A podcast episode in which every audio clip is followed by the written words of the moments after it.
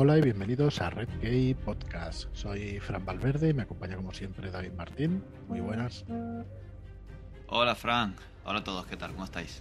Muy buenas y me acompaña también como suele ser ya habitual por aquí pues Tomás Sendarrubias. ¿Qué tal Tomás? Muy buenas, pues muy bien como siempre, como suele ser habitual, con vosotros siempre bien. Muy bien, pues nada, encantados de tenerte por aquí y bueno, deciros, la verdad es que te presentamos, Tomás, de vez en cuando, pero bueno, me gusta decir, o me gustaría decir que, Tomás Enderrubias es autor, es escritor, autor de varias novelas ya, autopublicadas, ¿no? Bueno, junta palabras. El escritor se me queda muy grande. De eso nada, de eso nada. Y junta, junta, muchas, junto muchas palabras, muchas, porque son, escribo cosas grandes, pero... refrescanos un poco, Tomás, ¿qué tienes publicado ahí? Por lo menos en Amazon ya en Sí, sí, no, autopubliqué, autopubliqué, no, es, eh, autopubliqué tres novelas, es una trilogía, la, crónica de Dios muerto, es fantasía épica eh, y son tres novelas, eh, La corte de la tormenta, Las cortes de la tormenta, La guerra de relámpago y Las reinas de trueno.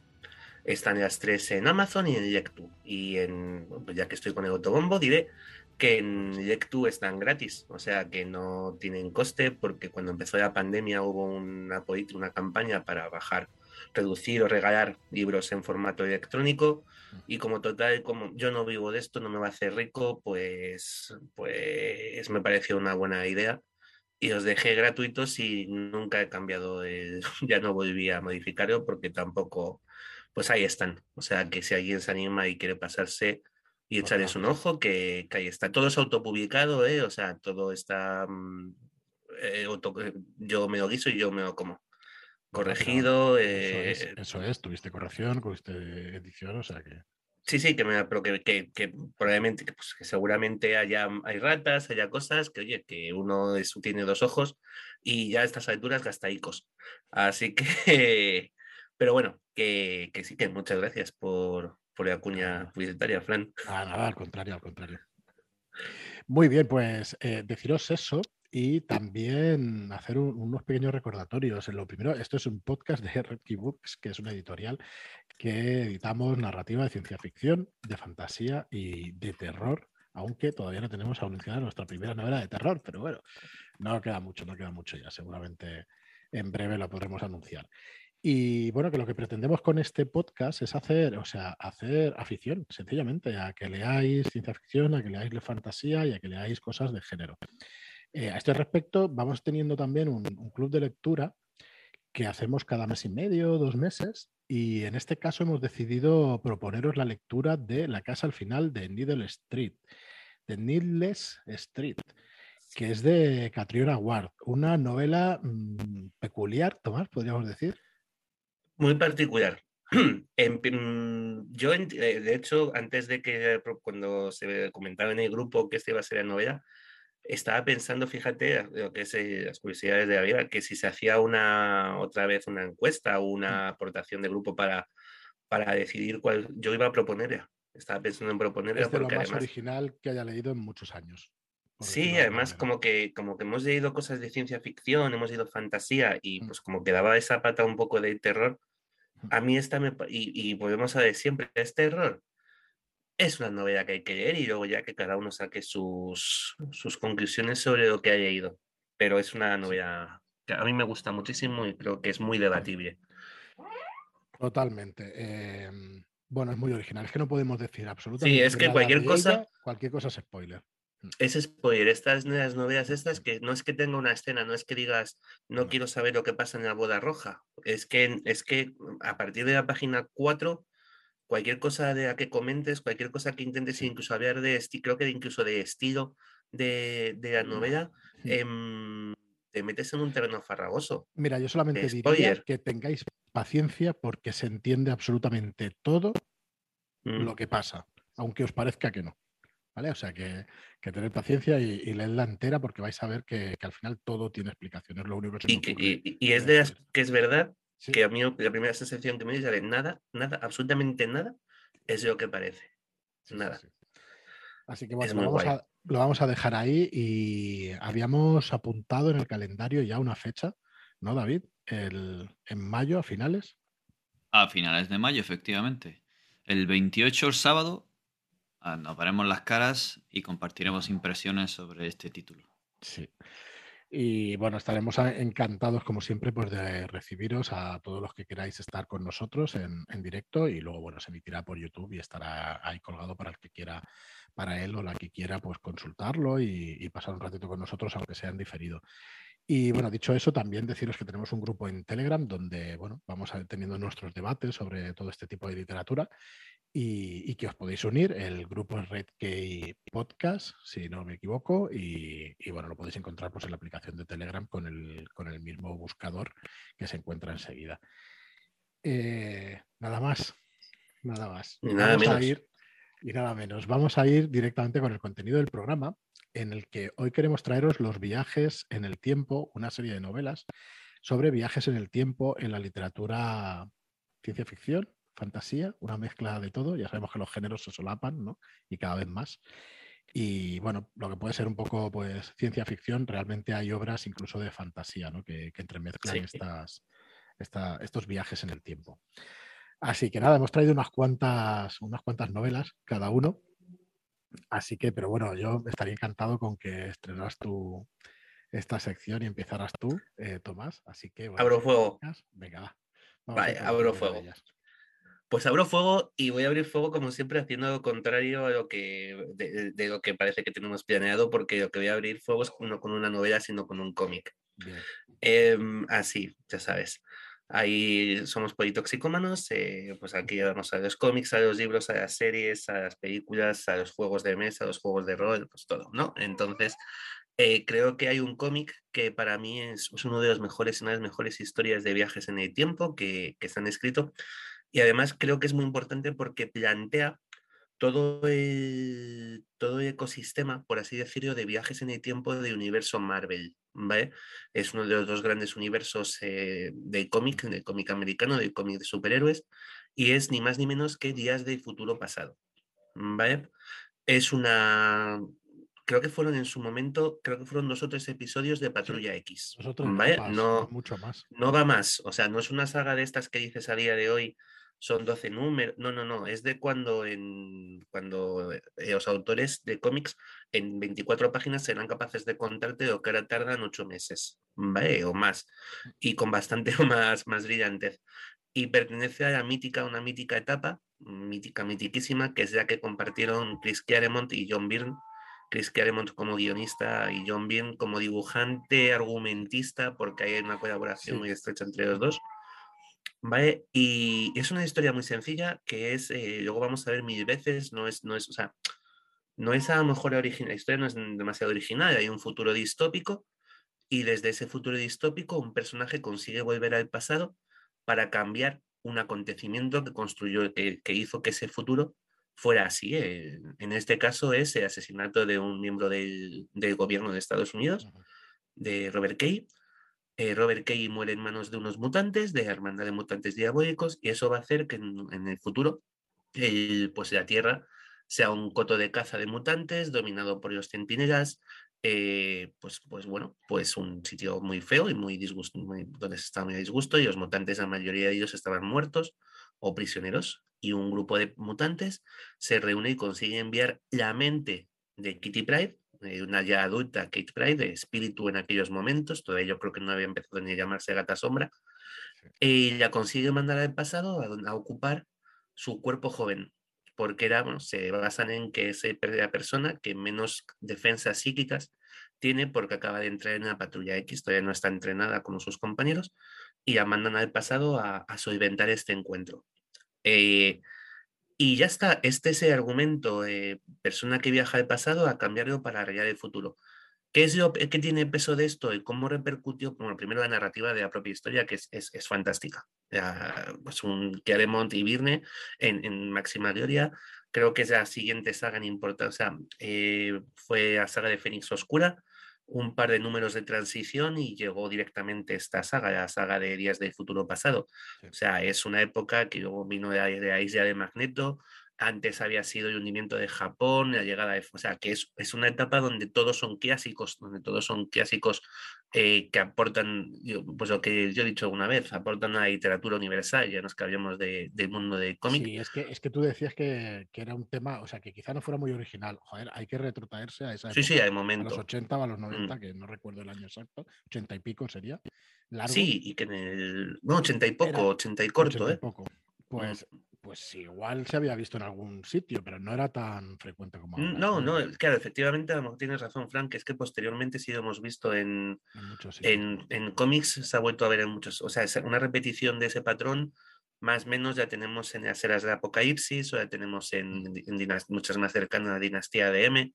hay un, algo que ocurre, el futuro se vuelve de, una forma determinada, se viaja de pasado y uno, hay siempre un personaje, en este en un caso fue Kitty Pride, luego fue Bishop, luego fue Lobezno, que son los que recuerdan cómo era el mundo y los que van a intentar cambiarlo. Ya, ya está, es una repetición de la misma, de la misma idea pero es verdad que de Claremont probablemente fuera la primera llevada de cómic. Ya había habido viajes en el tiempo en los cómics. Eh, mm, la aparición de Ramatut, del faraón viajero en el tiempo, que es Kang, es número 4, número 5 de los cuatro fantásticos, y eso estamos hablando. Sí, cuatro fantásticos, y eso estamos hablando en 1960 y pico. O sea, la cosa en esa historia termina metida en un, en un barco de piratas y se hace pasar por Barba Negra cosas de ese tipo.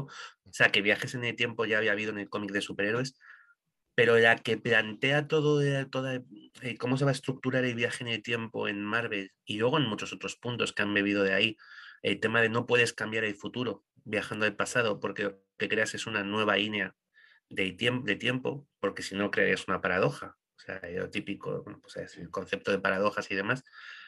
E-, es de Claremont, ya hay unos años, pocos meses después o pocos años después de Días del Futuro Pasado, recuperó ese futuro de los centinelas para recuperar, para traer otro personaje, Rachel Gray o Rachel Summers, em, y dejaba claro eso, sí, perfecto, lo que has hecho es cambiar otra línea temporal, pero la nuestra sigue existiendo, que también en Marvel se ha utilizado mucho, y de hecho en la propia película de Endgame eh, es el es como solventan un poco la papeleta eh, pues entre un microverso, el mundo cuántico este y, y esa idea de o sea, realidades alternativas.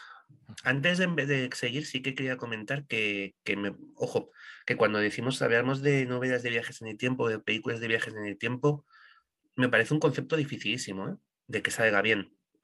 Creo que es muy fácil meter la pata en viajes en el tiempo. Muy, muy, muy fácil y enseguida mm, atacas tu propia teoría. O sea, el, o lo tienes todo muy atado y muy bien controlado, o es muy posible que tú mismo metas la pata. Eh, hablábamos el otro día en el grupo de que uno de, alguien decía que, que, en un universo de alta magia es muy, pues, todo al final se resume o termina siendo con el hechizo más potente. También el viaje en el tiempo es un recurso muy fácil y creo que es muy fácil meter la pata, que es lo que creo, esta es opinión mía personal, los tiros a mí, hacia mi persona. Creo que es lo que ocurre, por ejemplo, con Endgame, que ellos mismos se, se pegan un tiro en el pie con el final de la película, contradiciendo lo que ellos mismos han explicado, que es el viaje en el tiempo. Y esto es lo que me parece muy fácil que ocurra en muchos sitios cuando metes viajes en el tiempo. Sí, pues fíjate que yo no me di, no me di cuenta de la película, la verdad. La disfruté y no, no me enteré siquiera de si, si quieres señalarlo, el error. Sí, te lo digo. Eh, no, el Capitán América no puede volver a su tiempo cuando lo que ha generado es una línea alternativa de tiempo. No podría, no podría volver o, ha viajado a otro tiempo o ha viajado a otra dimensión, no tiene nada, no tiene más, o sea, no es más. Es simplemente, e incluso además, engañas, si, si te lo vas creyendo, mm. engañas a, la anciana cuando Hulk, creo que es Hulk, que coge la, pieza, el ojo de Agamotto que antes tenía el Doctor Extraño, le dices, te lo voy a devolver en el mismo punto, es imposible porque lo que vas creando son diferentes líneas de tiempo. Con lo cual, eh, explican ellos. Entonces, que a mí me parece tan sencillo como entonces no lo expliques. O sea, si, si, esas, si no lo expliques, no dejes esta norma marcada y luego vamos viendo que sea más fluido. Que, que puede ser que no te des ni cuenta, o sea, que lo ves y digas, mm, a mí me hizo falta ver ya dos veces o escuchar la opinión de otra persona, ¿vale? O sea, son, no creas tú que es algo que ellos ahí de cine diciendo, fíjate, aquí han patinado, ¿vale? Porque en este momento estás un poco, yo estaba más aturdido de efectos especiales, esos efectos, todo tan molón, todo tan, oye, que uno tiene un friki dentro de, de todas estas cosas y, y, tal. Pero luego es verdad que analizas cosas y dices, bueno, pues hay cosas que son mejorables.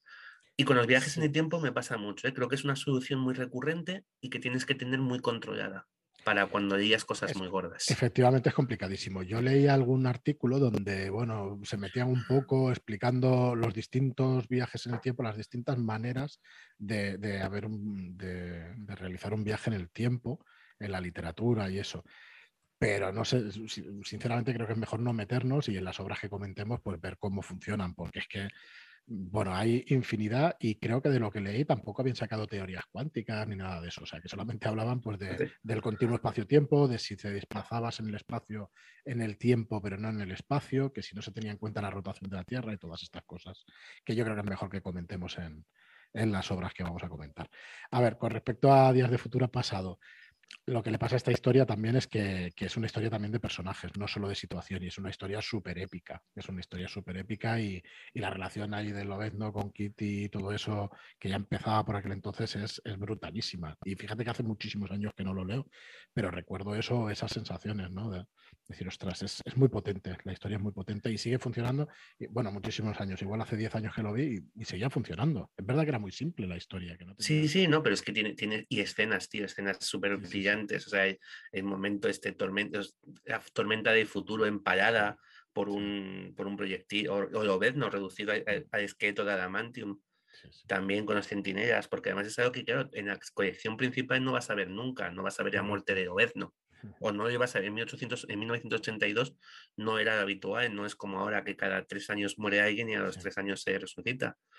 Entonces, es verdad que era en una forma de ver, hostia, fíjate cómo en el futuro que se han cargado ¿no? Luego vuelves a tu serie y vuelves a, tu línea temporal donde todo está bien y todo está correcto y Obed no está vivo.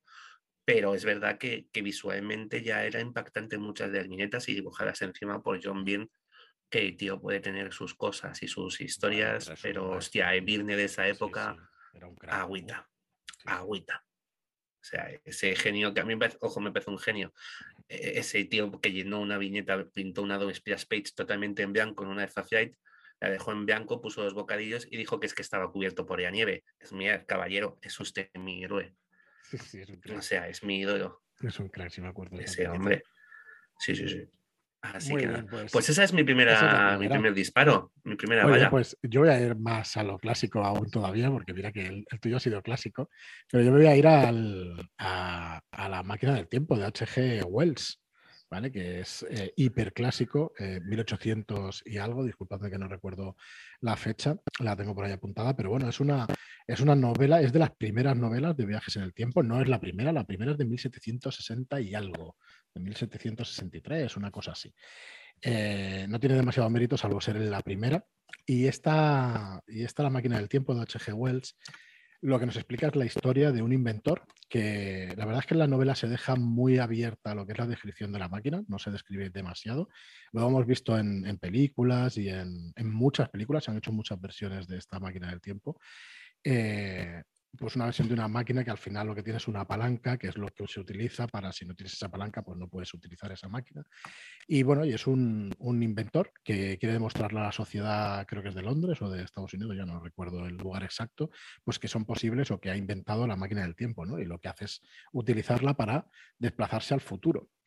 Y lo que nos explica H.G. Wells en esta novela realmente es, eh, tiene varios mensajes, ¿no? el tema de hacia dónde va la humanidad, hacia dónde nos desplazamos, ¿no? Realmente nos explica que, bueno, tiene ese mensaje, ¿no? De que debemos de tener cuidado, pues, con la tierra y con todo lo que pasa. Y tiene otro mensaje también que es eh, social, que es un tema de, estaba, mm, había corrientes y teorías como, como, el comunismo y todo esto, y, se ve reflejado en las sociedades que en el futuro visita, visita el protagonista de la novela. Esos Eloy y esos Morlock que vienen a simbolizar, pues los Eloy quizá, pues una sociedad más comunista que todos comparten y tal, y los Morlock pues son una sociedad pues, pues muy distinta, ¿no? Y, bueno, podríamos decir, bueno, Morlocks, que además en la patrulla X salen. Estaba pensando, y viene, estamos aquí, ya Sí, sí, sí, sí, sí. Y viene de aquí, bueno, seguramente, imagino que sí, la verdad es que no lo sé, pero. Sí, claro, sí, sí, sí. sí seguro que viene de ahí porque son al final mutantes, ¿no? Son carnívoros y han cambiado la. Sí, viven bajo tierra. Es el que es lo que define a los Morlocks de la patrulla X. Así que bueno, aquí en este caso, pues H.G. Wells pues, nos, nos traslada pues estas eh, corrientes ¿no? filosóficas que había en la época, porque bueno, no sé, no, la verdad es que no sé eh, si en esa época ya existía el comunismo como tal, desde luego seguramente no se había aplicado en ninguna de las sociedades que, se conocieran, pero, pero bueno, pues nos mete esas teorías y nos habla de esas cosas y bueno, y del tema de, la Tierra. Esta, esta, este viaje en el tiempo pues no tenía en cuenta para nada la traslación y la rotación de la Tierra, que no sé si comentábamos antes fuera de micro, porque se desplazaba en un punto físico fijo. estabas en esa habitación y ibas, ibas avanzando o retrocediendo en el tiempo sin moverte físicamente. ¿no? Entonces, pues como decimos, pues no tenía en cuenta pues, la, eh, la posición de la Tierra con respecto al espacio y, y todo esto. ¿no? Así que y sí, me decía David también fuera de micro, dice, bastante tenían que pensar estas cosas como para pensar ya en teorías un poco más elaboradas y eso. Yo, Aunque algún físico habría. Fíjate que sí, llegaron a pensar en la teoría de la evolución de Darwin, que ya introducía las mutaciones. eso es, es que también está presente. Cómo iban cambiando las especies, porque no hacía mucho que se había publicado. Este libro es del 1895.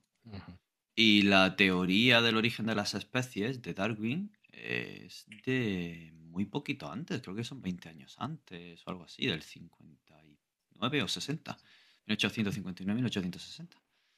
Se puede así que fíjate, es una eh, novela de ciencia ficción totalmente tendencia en la época, utilizando estos conceptos de evolución y de mutación. Sí, sí, tanto.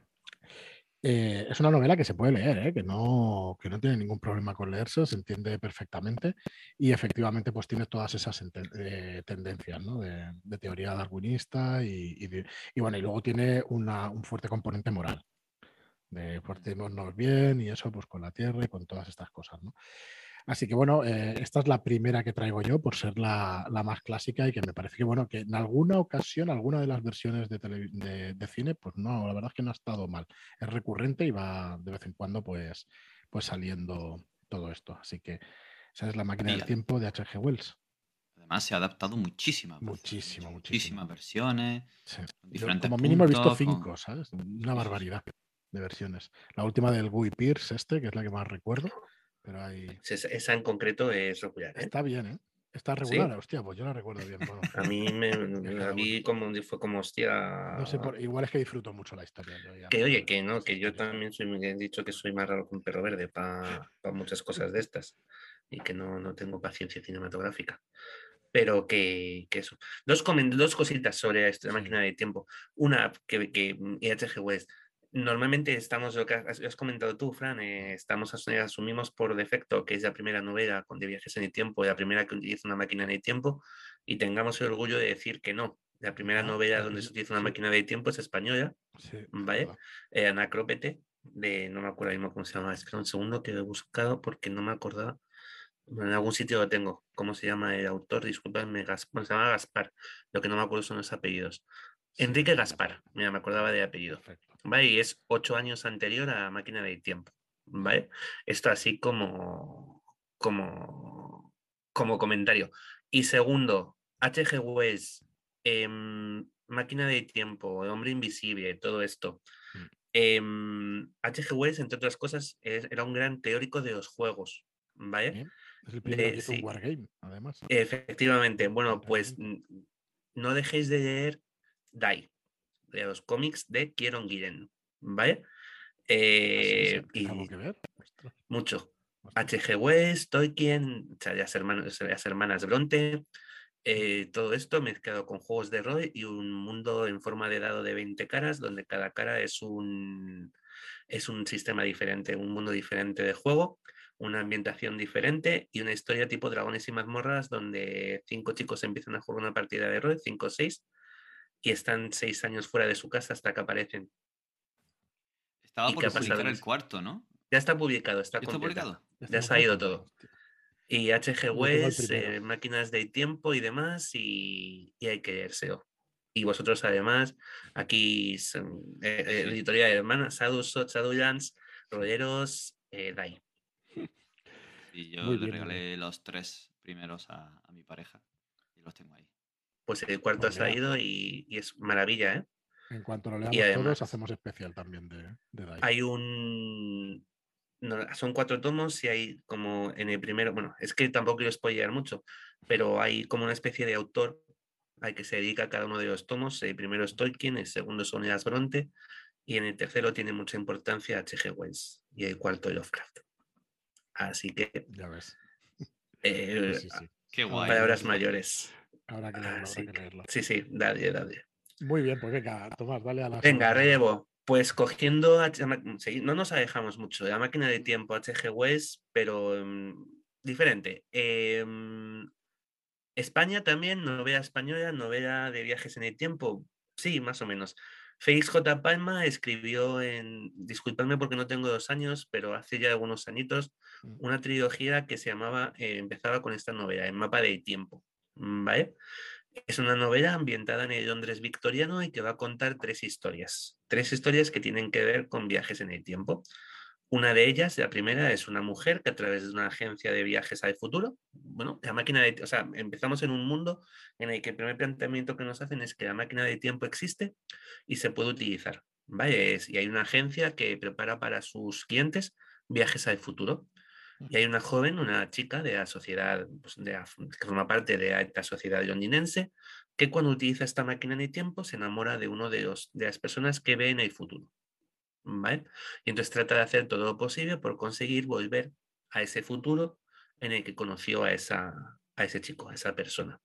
Esta es una de las historias. La segunda historia es un hombre que era el enamorado de la última víctima de Jack el Destripador.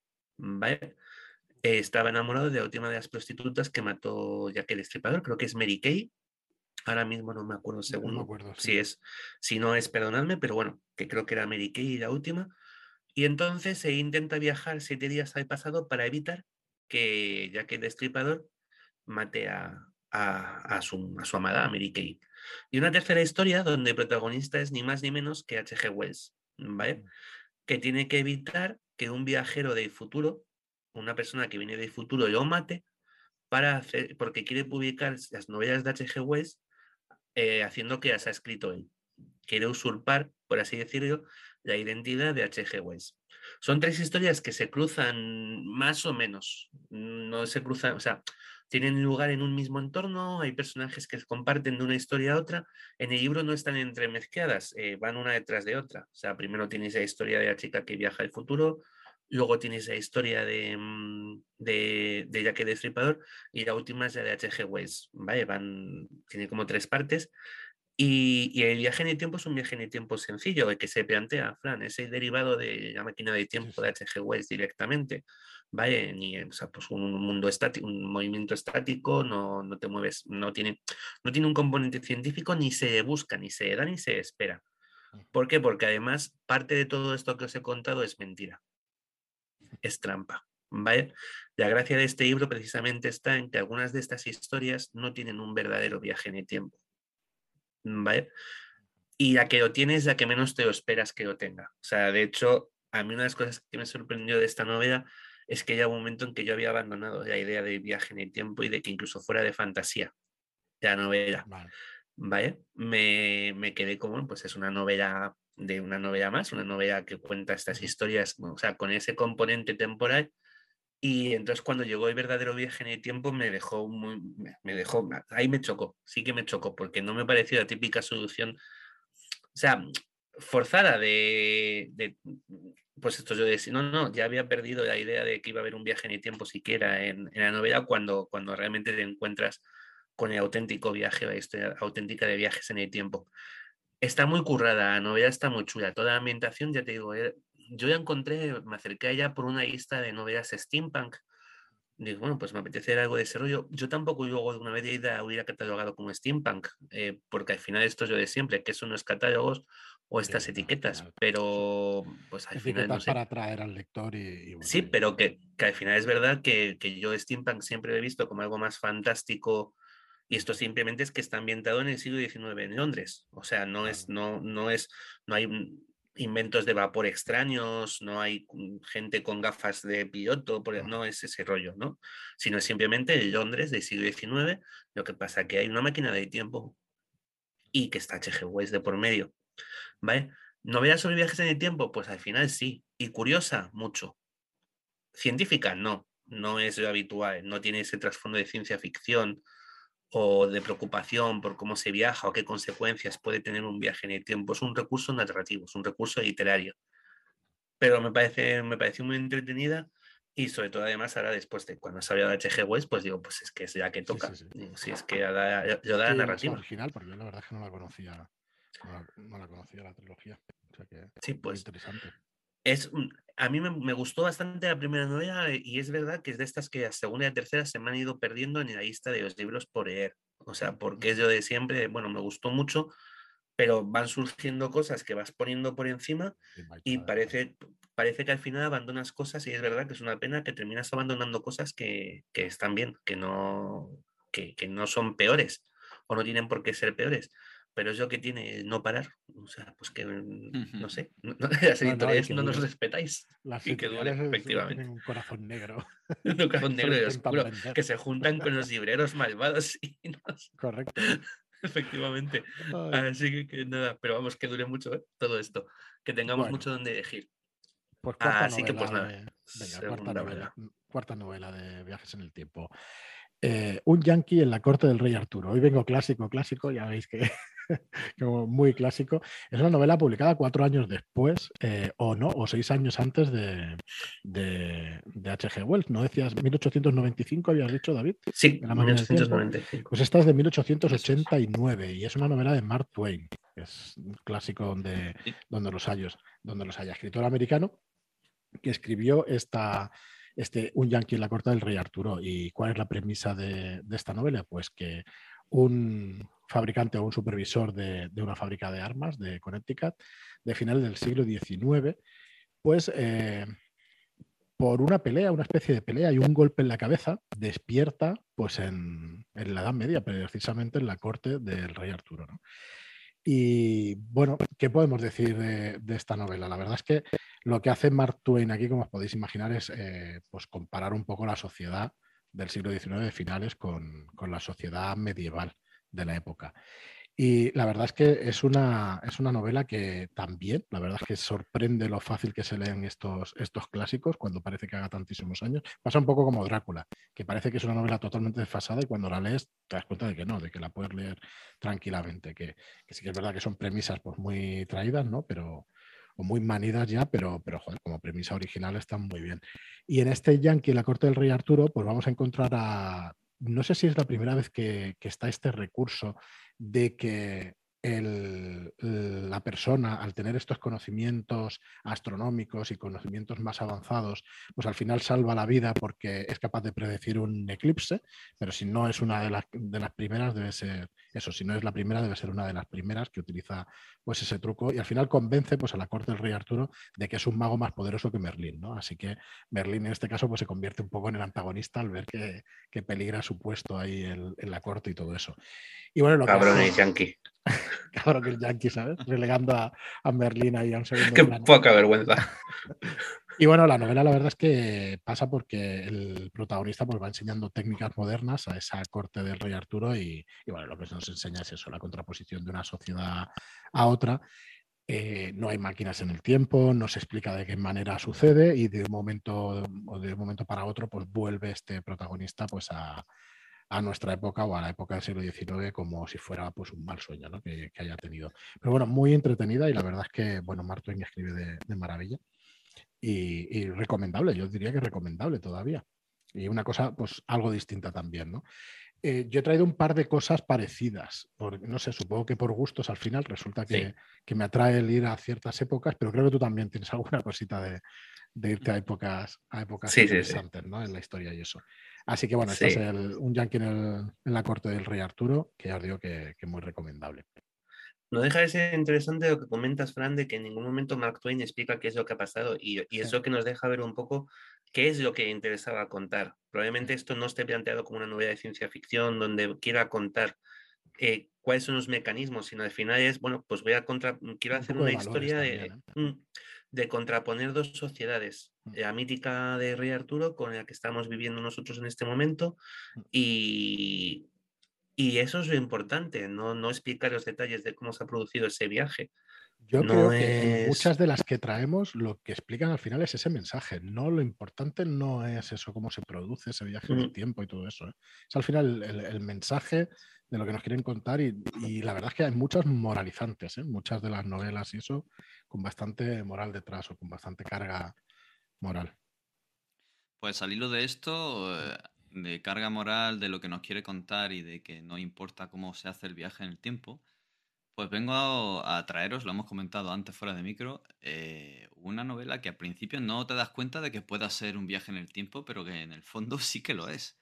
Y es eh, A Christmas Carol, o sea, un cuento de Navidad de Charles Dickens, pues en el que nos vemos con el espíritu del pasado, del presente y del futuro, y lo que hace es un viaje al pasado y un viaje al futuro de este personaje Scrooge para mostrarle cómo era y cómo será. O sea, también es por la época, en el 1843 o así. Y, y eso lo que quiere es contarnos y dar este mensaje ¿no? de, Navidad en, una época en la que las historias de fantasmas eran muy, muy típicas ¿no? de Navidad. Siempre había algún tipo de cuento, de historia de fantasmas, ah, por lo visto en, aquella sociedad. Y él vino a traerla dándole una vuelta con esta especie de viaje en el tiempo para dar este mensaje sobre el espíritu de la Navidad, sobre el hermanamiento y, no tanto los problemas que tenían con los terratenientes, la gente de dinero que oprimía bueno, al resto de la sociedad. Igual sin querer estamos dando con una de las claves ¿eh? de, lo que, de lo que son las novelas en el tiempo, que es al final pues esa, esa búsqueda de, de algo más, ¿no? ¿Para qué hacemos ese viaje en el tiempo, ¿no? ¿Para qué se quiere tener una máquina del tiempo? Bueno, claro, para... Normalmente detrás de una novela de viaje en el tiempo, como en casi todas las de ciencia ficción, suele haber mucha crítica, mm. mucha crítica social. O sea, porque al final lo que utilizas es ese viaje en el tiempo. A día de hoy, sobre todo en los clásicos, ¿eh? y no dejemos de olvidar que estas otras tres cosas que me gustan, cuando empezamos a hablar de novela fantástica o de ciencia ficción, mm. y hemos hablado en un momento de H.G. Wells, Mark Twain, y, Charles Dickens. Vale, ojo con, lo que, con los tres nombres que han salido, que, que, hemos empezado, que son historia de la literatura. ¿vale? Em, ahora mismo a lo mejor hay más, hay otro tipo de fantasía, de, novela que es más de entretenimiento, más lanzada simplemente a, a, diversión. Pero es que estamos hablando de los hijos de la ilustración, de, de, la gente que sí que es de la época, o sea, ya ha pasado la ilustración como tal, el siglo XVIII, estamos en el XIX, son los precursores del romanticismo, de determinadas corrientes literarias que abogan por otro tipo de, literatura menos formativa y menos formal que la que habían vivido hasta 1840, una cosa así, pues ya novela en sí formativa, de que aquí en España se representa siempre con el sí de las niñas y estas, este tipo de literatura que es educativa pero al final no dejan de ser escritores que tienen una gran visión, una gran perspectiva de la sociedad y de una gran crítica social. Los tres que habéis mencionado, ¿eh? los que han salido H.G. Wells, Mark Twain y Charles Dickens. Las otras obras grandes de Dickens es un, ataca sistemáticamente la producción, las nuevas formas productivas por lo que suponen para, para, para la sociedad. Eh, los grandes personajes de Dickens van a ser los niños mm, maltratados por, por esta sociedad, pues eso. Eh, al final, eh, creo que eh, Wells tiene como cuatro obras importantes, cuatro grandes novelas, y cada una es un tema diferente. Y ese tío fue un precursor y un, visionario en cada una de sus, de sus obras. Y, bueno, Mark Twain, pues es que es Mark Twain. Es que es, letras mayúsculas de la historia de literatura y sobre todo de la literatura americana. O sea, es, es, Huckleberry Finn, es, es pues, la propia historia de, los ojos de América, de América que está del siglo XIX y finales, de América que se está formando, son tres grandes nombres y tienen todos, todos mucha cultura, mucha mm, cultura social, que creo que es lo que dejan, lo que dejan ver en sus obras. Y creo que gran parte de la literatura de no viajes en el tiempo hay mucha crítica, mucha crítica social. Muy bien, Yo pues yo soy más simple que un. Yo, la siguiente es muy simple, ¿vale? Es, volvemos, eh, hablaba antes de que, de que hay novelas que simplemente tratan de ser entretenidas a día, a día de hoy. No hemos hablado, hablado ah, pues ya en la corte de Rey Arturo mencionamos de que no había mecanismo que se explique cómo, o no es relevante cómo ocurre ese viaje en el tiempo, y tres cuartos de lo mismo con lo que os voy a decir. Es mucho más moderna, ¿eh? Novela, novela noventera. Escritor Dean Kunz, ¿Quién es Dean Kuntz? Os preguntaréis aquellos que no le conozcáis. Es una especie de Stephen King, ¿vale? No voy a decir venido a menos, pero bueno, seguidor o em, su forma de narrar, su forma de escribir sus ideas son muy parecidas a, las de Stephen King en ese tipo de, perdóname, mundos que mezclan un poco de thriller con el terror, con este tipo de historias un poco fantásticas. Em, pues, pero es más, suele tener novelas más breves. no suele excederse de las 300, 400 páginas. Es más, mucho, más digerible que, por ejemplo, es mucho más digerible Relámpagos, que ya novela de la que os voy a hablar, que Apocalipsis de Stephen King, que son dos mil páginas, no sé, mil y pico páginas, ¿vale? Y es un tío que es bastante, a mí me convence mucho, en su día yo me lo compré, o sea, compré la forma de escribir, compré las ideas, me parece muy divertido. No, no, va a pasar nunca la historia de literatura como los que, hemos, como, los que habéis comentado, como Wes o Twain o Dickens, que va, es un lector, es un vendedor de, de bestsellers, de, de libros de, de, ir en el metro, en el tren o en un autobús o, un rato en casa antes de dormir y divertirte. Y en este caso, Relámpagos es una historia que mezcla viajes en el tiempo y nazis. Eh, si queréis os cuento. Vale, o sea, ya está. Em, la trama es muy sencilla, dentro de un orden.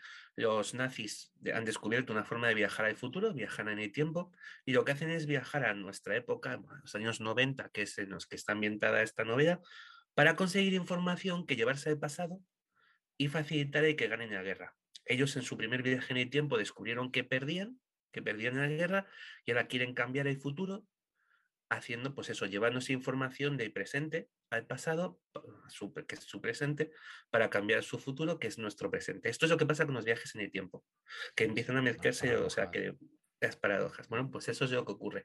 Se llama relámpagos porque cada vez que se utiliza esa máquina de tiempo, hay, una, hay tormentas eléctricas en el presente. Donde vienen los nazis, hay muchísimas tormentas eléctricas y estos relámpagos sirven para avisar de que vienen. O sea, eh, al final terminan sabiendo dónde van a aparecer por esta serie de relámpagos.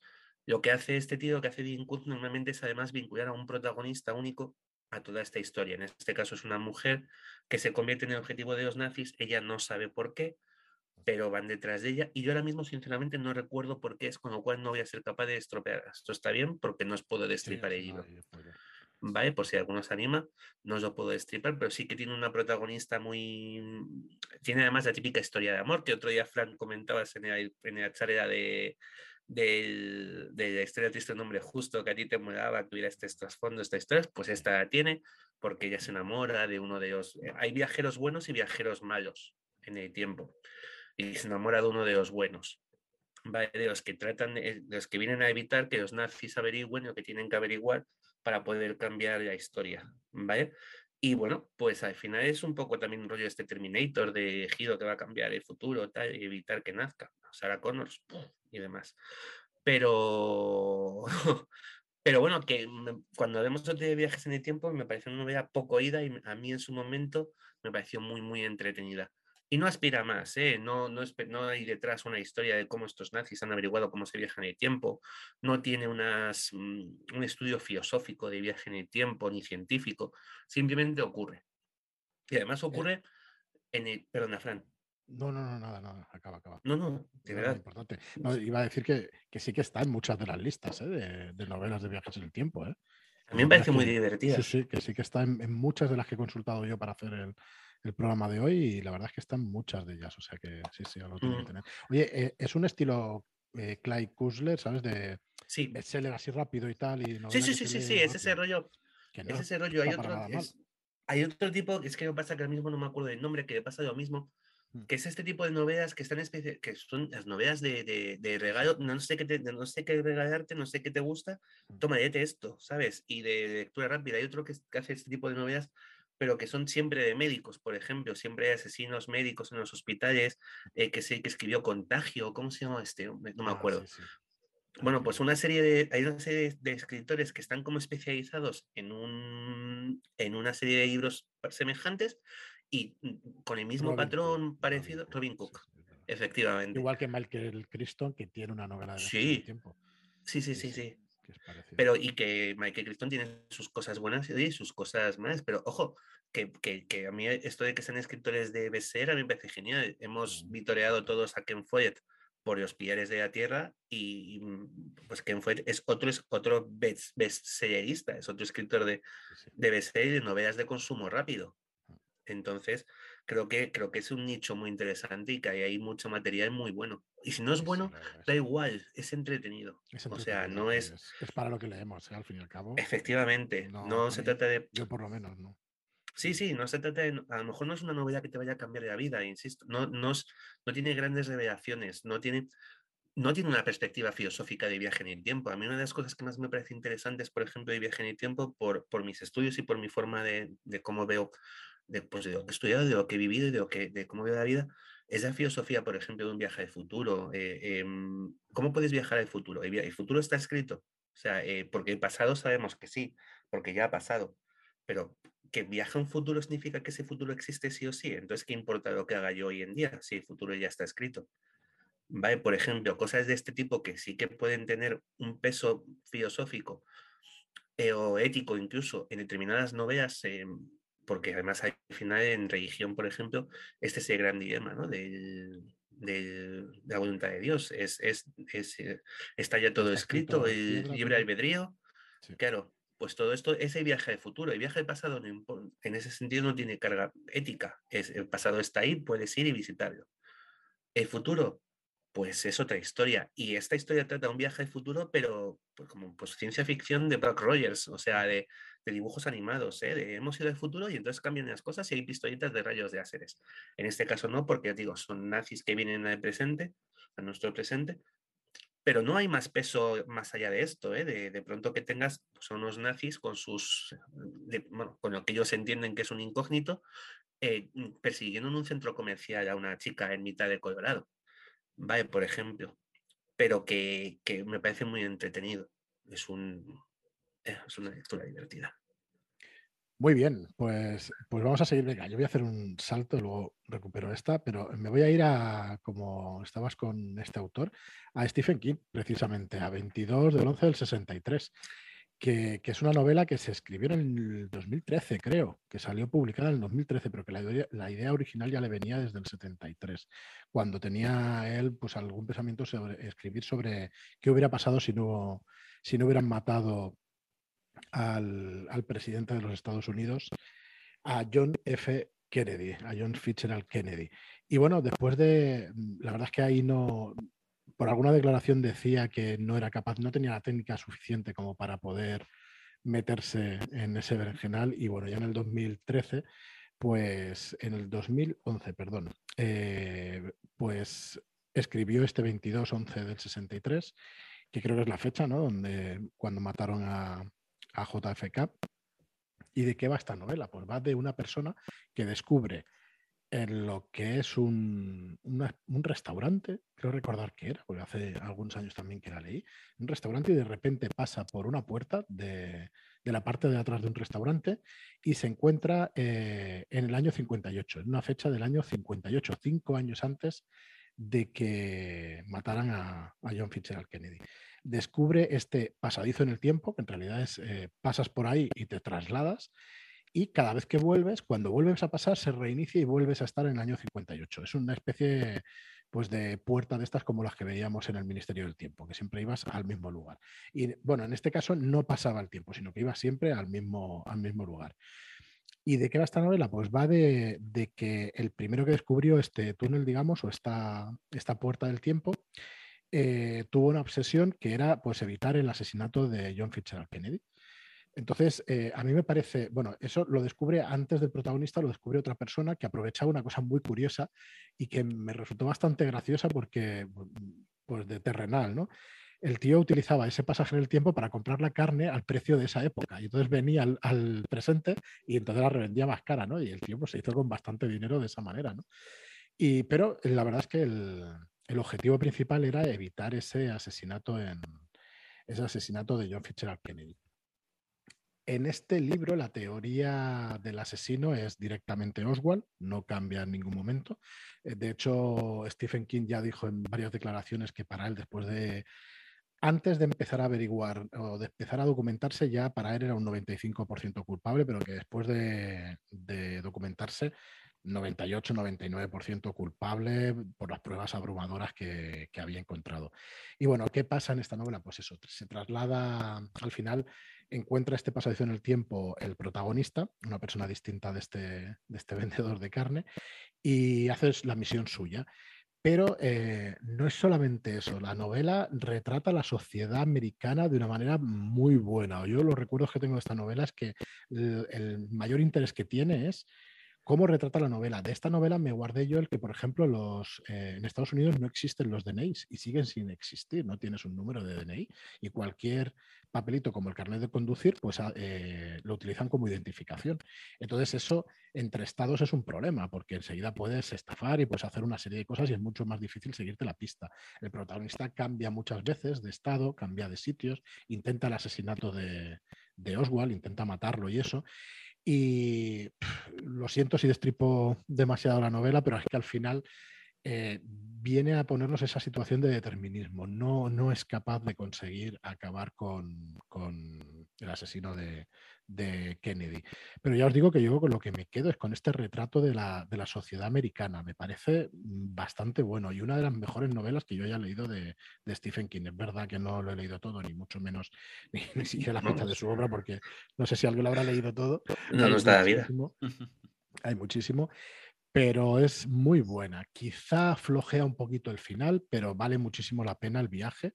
Y os digo, de lo mejorcito que podéis leer de Stephen King, muy, muy recomendable. Sobre todo por este retrato que hace de la, de la sociedad americana y de cómo está contado todo esto. Te bebes las páginas. Hay novelas de Stephen King que te las bebes, hay otras que no. Esta es de las que te bebes las páginas y realmente eh, muy interesante. La verdad es que muy recomendable y muy interesante y poco más, sin, sin destripar. Bueno, va haciendo la investigación, van persiguiendo, pero muy interesante cómo lo va persiguiendo a este Oswald, cómo van saliendo, cómo va saliendo todo lo que hizo durante esos cinco años y todo eso, ¿no? Que son como etapas oscuras que no salen demasiado en algunas películas, algún documental que podamos ver y tal, pero no se sabe demasiado de Oswald. Y yo digo, muy, muy entretenida y muy interesante. Otra donde no es muy importante, no es demasiado importante cómo sucede este viaje en el tiempo. Pasas por ahí, sí, en una puerta. esa época. Y, poco más, poco más que contaros, pero la verdad es que recomendable, más que recomendable. Es que al final, si no tienes, si no forma parte de la novela o de tu trama explicar cómo funcionan las cosas, chico, no lo hagas. O sea, si, si la historia es buena. Brutal. Mm.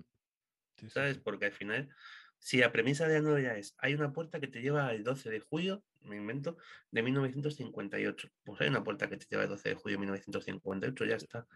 Es que te la compras, continúas. Que no te la compras, pues chico, te has equivocado de novela. O sea, es que tampoco, ah, ni más ni menos. Contado, ¿eh? Muy bien mm. contado y es verdad que no se mete en ese, en ese berenjenal y, ojo, acierta de lleno, acierta de lleno. La verdad es que sí.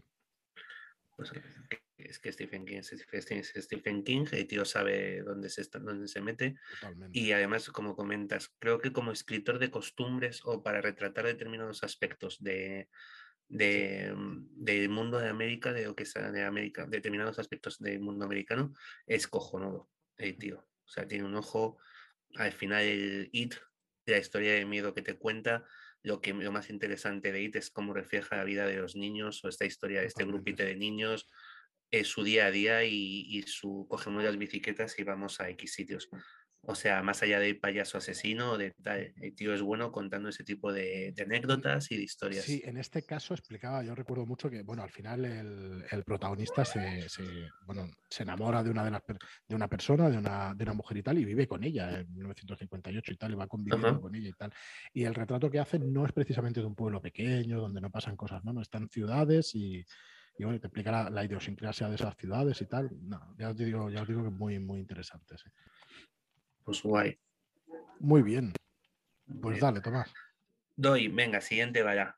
Eh, hablamos de, viajes en el tiempo, de viajes en el tiempo no son patrimonio exclusivo de la ciencia ficción, ni de thriller, ni tal, y, hay fantasía. Antes hemos hablado un poco de magia y, y, hay una trilogía, realmente son dos, son dos trilogías separadas que hablan de viaje en el tiempo desde el punto de vista de, la magia.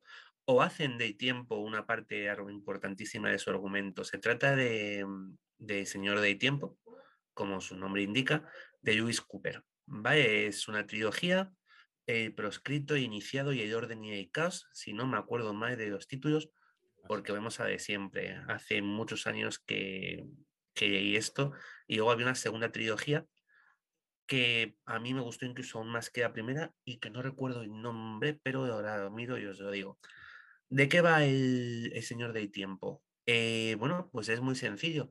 Hay unas entidades que rigen una especie de dioses de orden y dioses del caos que rigen el universo. Los dioses de orden son los más venerados.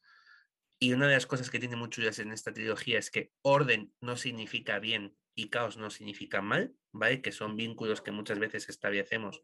Lo ordenado es bueno y lo caótico es malo y no tiene por qué ser así. En esta novela se deja, se deja muy, ver muy claro eso. Y entonces estos dioses de orden descubren que hay un, tío, es un pastor, creo que es poco más que un pastor, que se llama Tarot, que en el futuro se va a convertir en el heraldo de los, de los señores del, del, caos y va a ser un señor del caos muy importante. ¿Qué deciden? Eh, destruirlo antes de que ocupe ese, ese lugar. ¿Qué provocan con su acción? Que Tarot se, se convierta en lo que ellos pretendían evitar. Va, es una novela sobre viajes en el tiempo, sobre, sobre viajes en el tiempo, donde tiene mucha importancia el, el, tiempo, la magia del tiempo y cómo estos señores de caos y de orden se mueven a lo largo de, de la línea de, de, la historia, ¿va? y viajan al pasado, al futuro, para manipular a, a determinadas personas, en concreto a este, en, este, en, esta primera trilogía a, a, Tarot.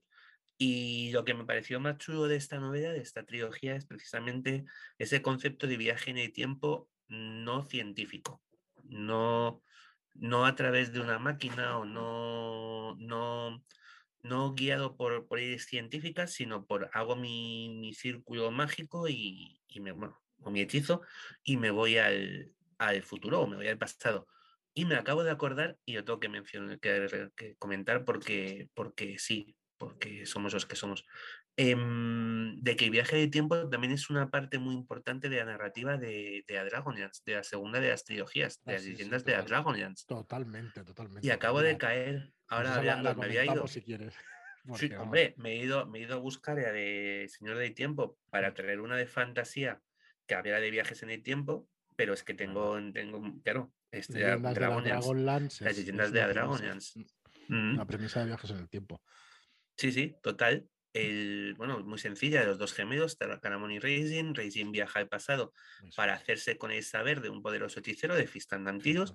y Caramon le sigue y se ve atrapado en el pasado. Y aquí lo que tienes es la di- disyuntiva entre hasta qué punto puedes cambiar el pasado o te conviertes en parte de él. Y te ves obligado, en este caso es muy evidente que los personajes, por ejemplo, lo que hacen es con sus acciones sustituir las de otras personas del pasado, pero no cambian nada.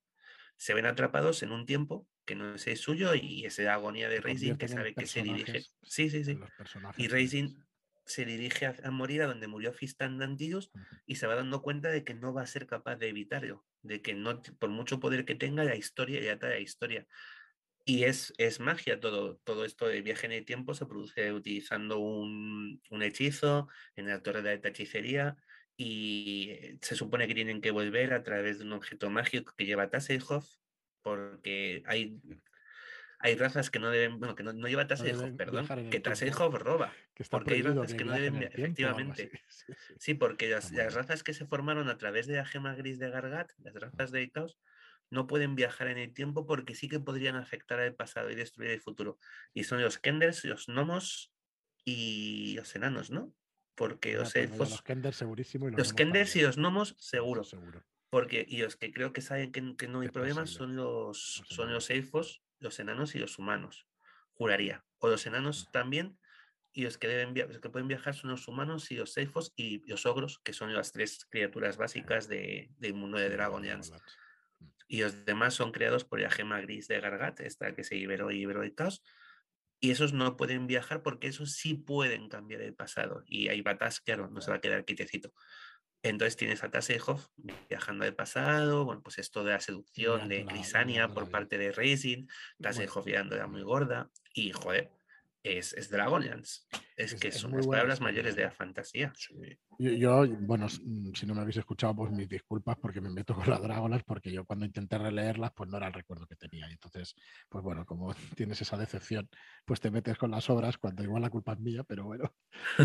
pero yo recuerdo con más cariño las leyendas de las dragonas que las crónicas, fíjate es menos evidente que, o sea, a ver, yo creo que Leyendas es más novela que Dragon, que Crónicas. Crónicas es una partida de rol novelizada, es muy evidente, es muy... Y, y Leyendas, sin embargo, sí que tiene más, más, más, más profundidad en algunas cosas, los personajes, al final también te centras en cuatro personajes en vez de nueve, lo que te consigue dar es más, más, más trasfondo, mm. da mucho, mucho lore, mucho, mucho entorno, mucho trasfondo también al mundo de Kryn, con ese viaje hasta Istar, hasta los tiempos pretéritos, el cataquismo ese descubrimiento de, de, quién era de verdad el príncipe de los sacerdotes y y el orgullo de los dioses del bien mm, por creerse más, más que un dios, una, no era una criatura de la maldad, no era un devoto seguidor de Taquisis, era un dios de, un, del bien. Ese personaje de Crisania, que, que, es una hija de una familia novia de Palantas y de pronto se ve arrastrada pues un poco a... Puro, puro y duro. Efectivamente, y se ve enamorada de, de Racing, que es la encarnación del mal, y no sé, es súper chulo y, no me he dado cuenta, tío, me he dado cuenta sobre, ha sido así en revelación. Claro, pues, pues, me, pues eso, el Señor del Tiempo está muy bien, pero, pero la Dragonlance es más señera. Así que ahí tengo vaya doble. Luis Cooper y Miguel Weiss y Tracy Hickman.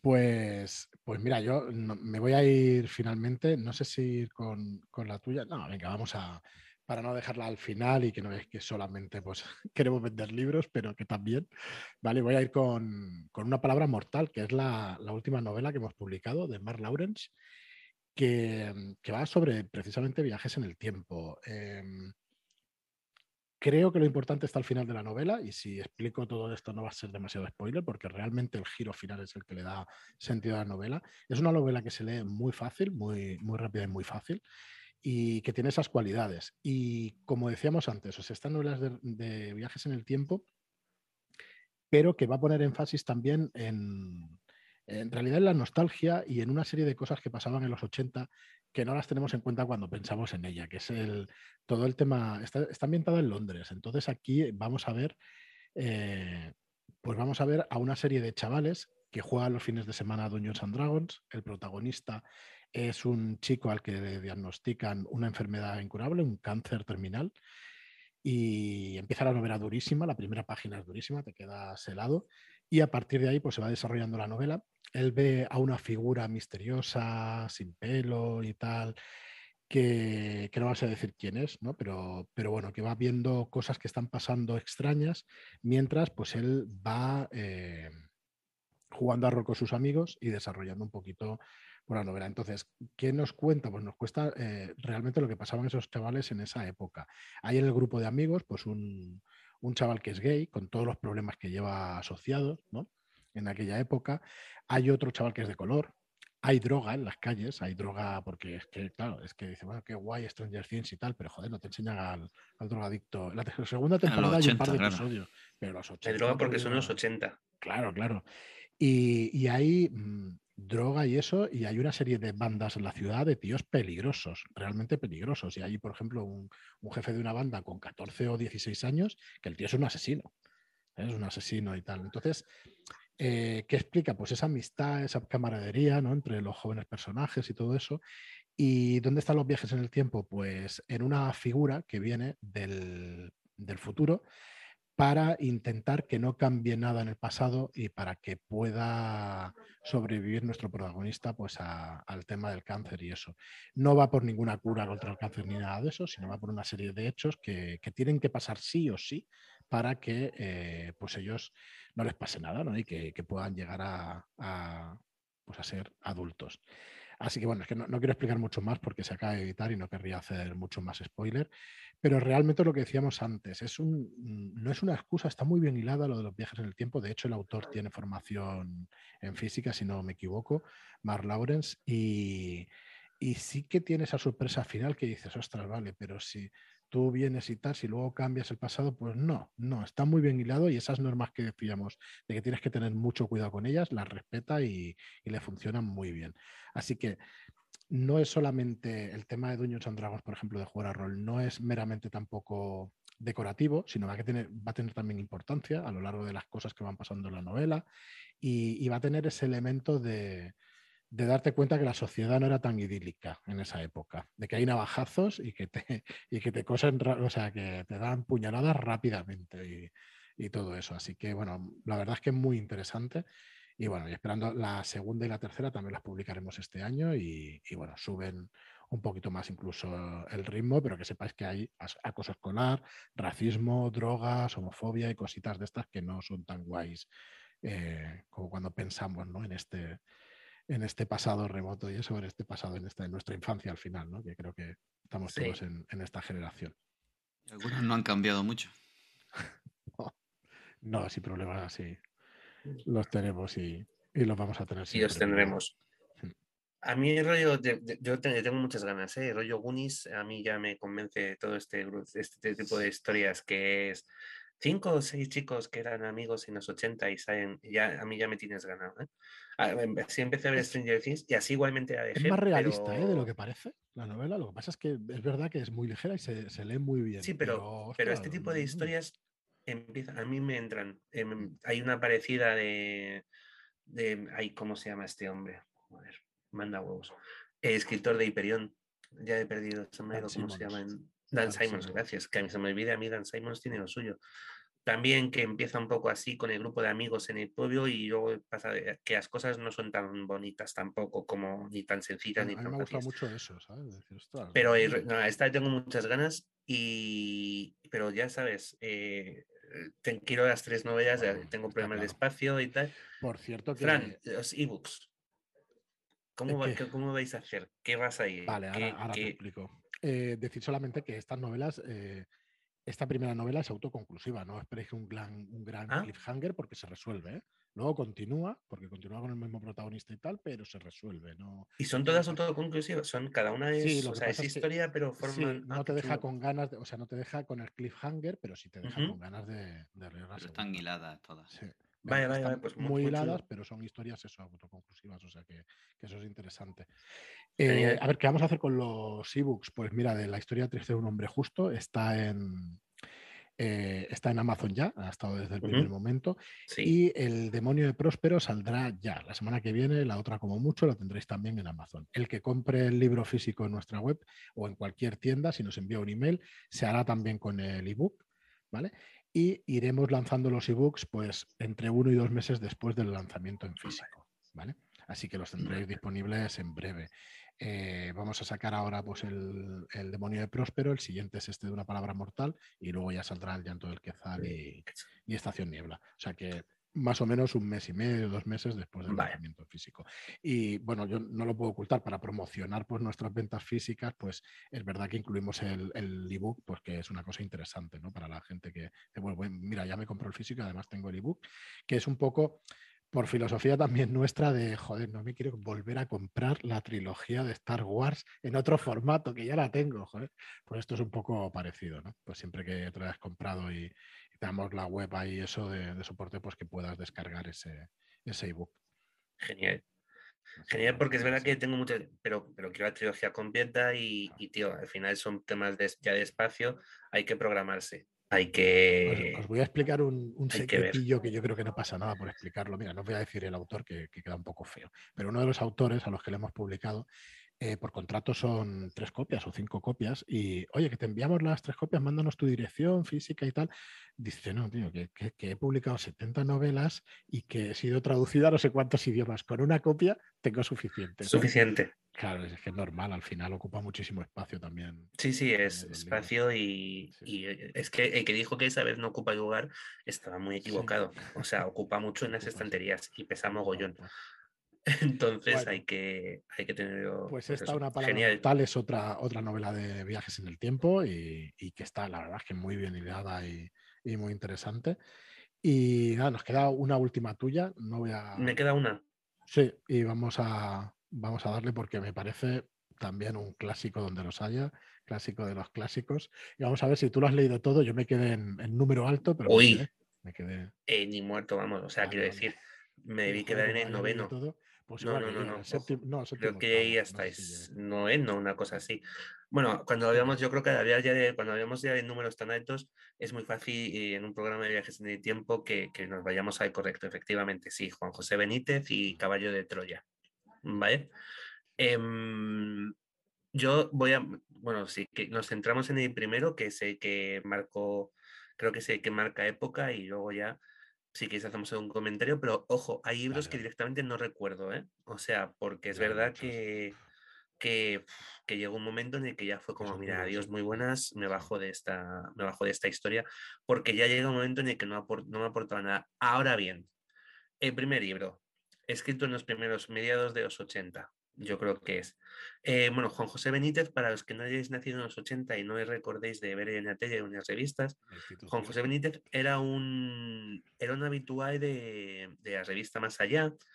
de las revistas y de programas pues, que iban sobre, pues al final, pues, esa versión ochentera de lo que hoy es Iker Jiménez, más o menos, ¿vale? En el rollo este de pues todos estos programas tipo Jiménez de Oso de los años 80, los niños de los 80 nacimos, entre, crecimos entre, como decía antes Fran, las tribus urbanas, la droga en las calles, eh, la música de disco, George Michael, y, los programas de ovnis y de fantasmas, que eran el, pues Jiménez de Oso, los bienes de semana, venía a hablarte de, de, Triángulo de las Bermudas, ya que tú ya no durmieras, sino que quedaba de, hasta el siguiente sábado que vieras el siguiente, el siguiente programa.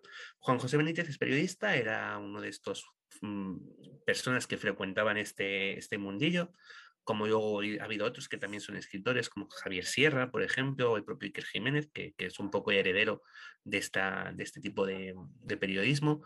Em, y Juan José Benítez planteó en los 80, en mediados de los 80, una novela sobre viajes en el tiempo, cuyo título no parecía que fuera, no sé, que era muy enigmático, ¿no? Era Caballo de Troya. Eh, bueno, pues eh, Caballo de Troya es una novela sobre un viaje en el tiempo al momento de la crucifixión de, de Cristo. Em, lo que hace Juan José Benítez es dedicar toda la primera parte de su novela, de la primera novela, a explicarte cómo han hecho ese viaje en el tiempo, porque lo que utiliza es un poco la técnica esta del no del manuscrito encontrado como tal, sino la de esto es real y yo he descubierto a través de una serie de investigaciones que he hecho y entonces he encontrado unos documentos y en estos documentos lo que pone es que, bueno, que había de un proyecto, eh, creo que se llama La Cuna, que es una nave, es una nave de tiempo, es una nave que viaja en el espacio y en el tiempo, una nave mm, tipo espacial, pero que además de viajar físicamente, viaja, viaja en el tiempo, viaja hacia atrás. Y, van dos personas al pasado, un protagonista cuyo nombre nunca conocemos y Eiseo, que es la persona de contacto que se queda, que se queda en la nave, que es quien controla pues pues lo que va ocurriendo fuera, recibe las grabaciones y demás.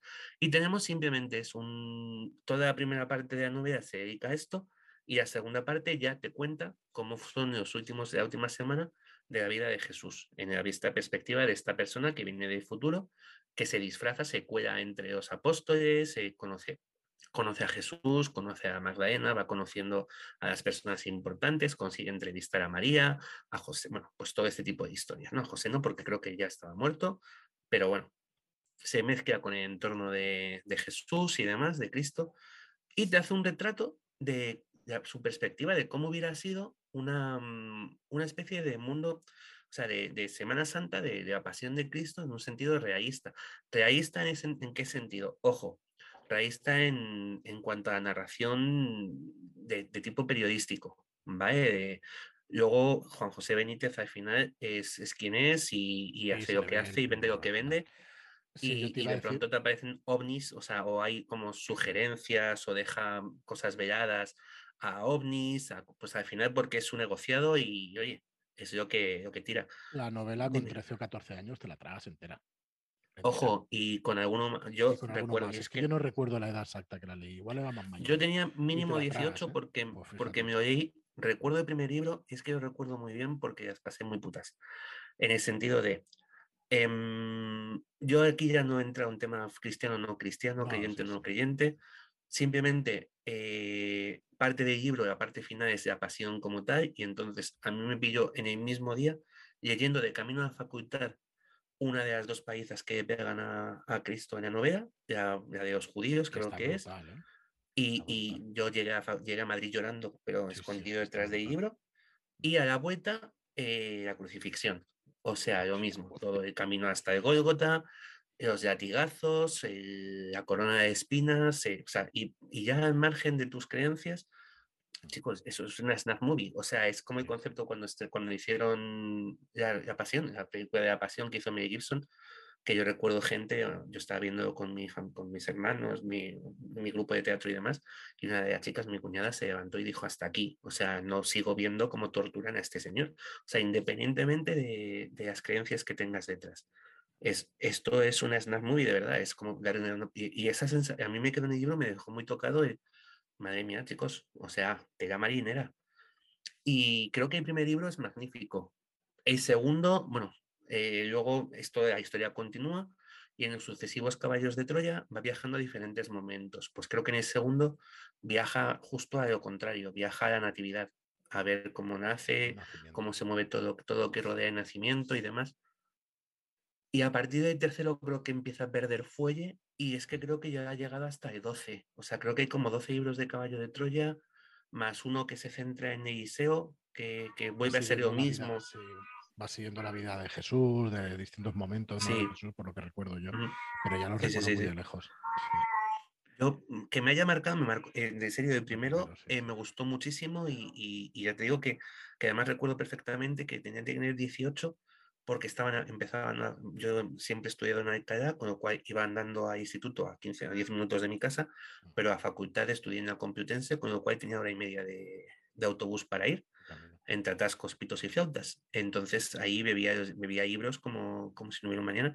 Y recuerdo, es que me, me, recuerdo sentado en el último asiento de autobús leyendo y así, que no me viera nadie, porque iba llorando a lágrima viva todo el camino la vez que más recuerdo eso, lo de la pasión y tal, o sea, la descripción más pormenorizada de lo que le pasa a Jesús durante el camino. Luego ya lo vimos en la pasión de Cristo, pero, antes él lo había hecho ya en esa novela. Sí, sí, sí. Y no sé si, esto estilo, ¿eh? Porque no... Gibson, o sea, que May Gibson no inventó nada, que esto estaba ya hecho por escrito en, Caballo de Troya. Y creo que es muy duro, ¿eh? Es muy duro de leer, independientemente de tu juicio moral, del juicio moral veis eso que hagas. Lo que no sé es cómo habrá envejecido, pero sí recuerdo que como ciencia ficción estaba muy bien traído, ¿eh? todo, el, todo el tema científico, todo lo que... La primera parte era ah, llegaba a ser aburrida de denso. O sea, es de estos libros que, tienes que aguantar un poco mm. para llegar al. para que empiece a. a mí, ojo, a mí. Eh, porque a lo mejor toda esta parte técnica mm, que te contaba al principio de que es que este tío sí te cuenta cómo se construye la nave para viajar al pasado a través de esa técnica que digo de no, no, todo esto no me lo estoy inventando, es un documento que he encontrado que yo en mi investigación periodística he reconstruido.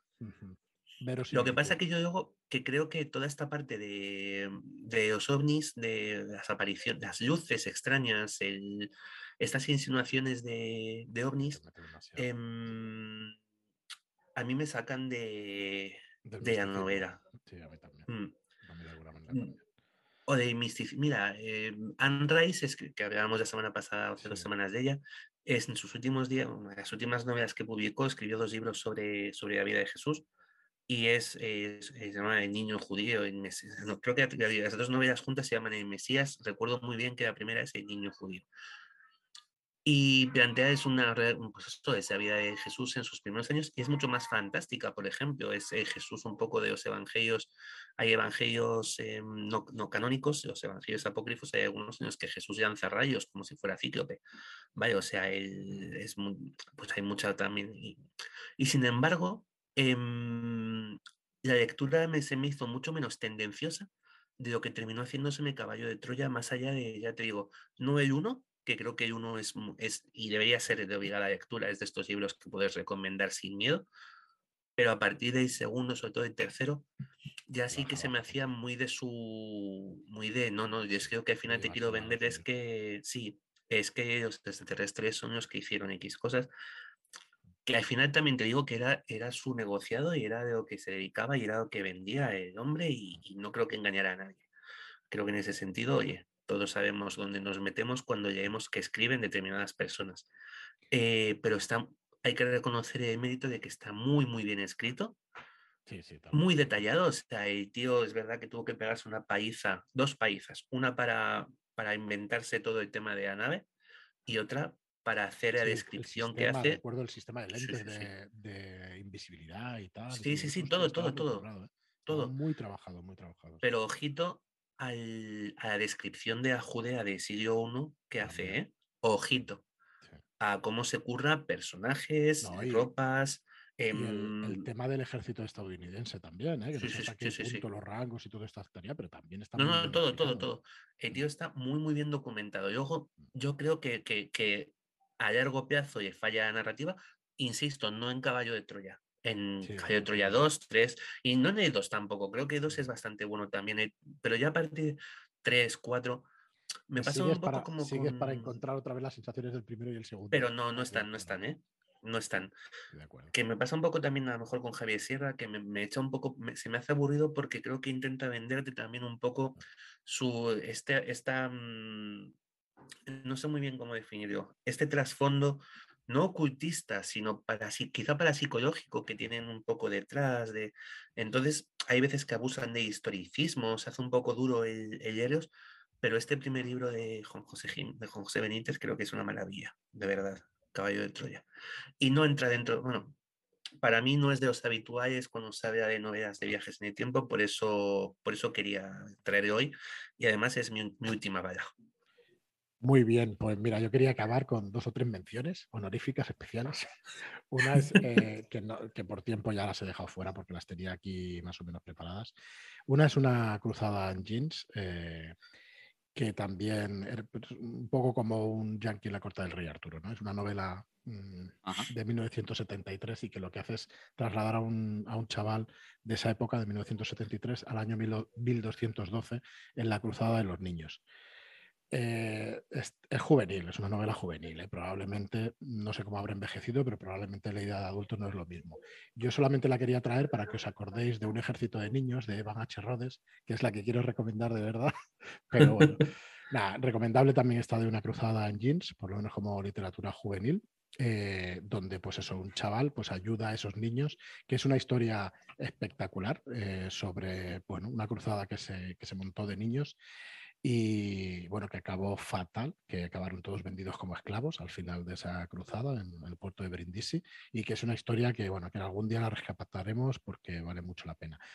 Y otra de las menciones es El fin de la eternidad de Isaac Asimov, que, que se ha salvado tomar de, que lo trajera aquí.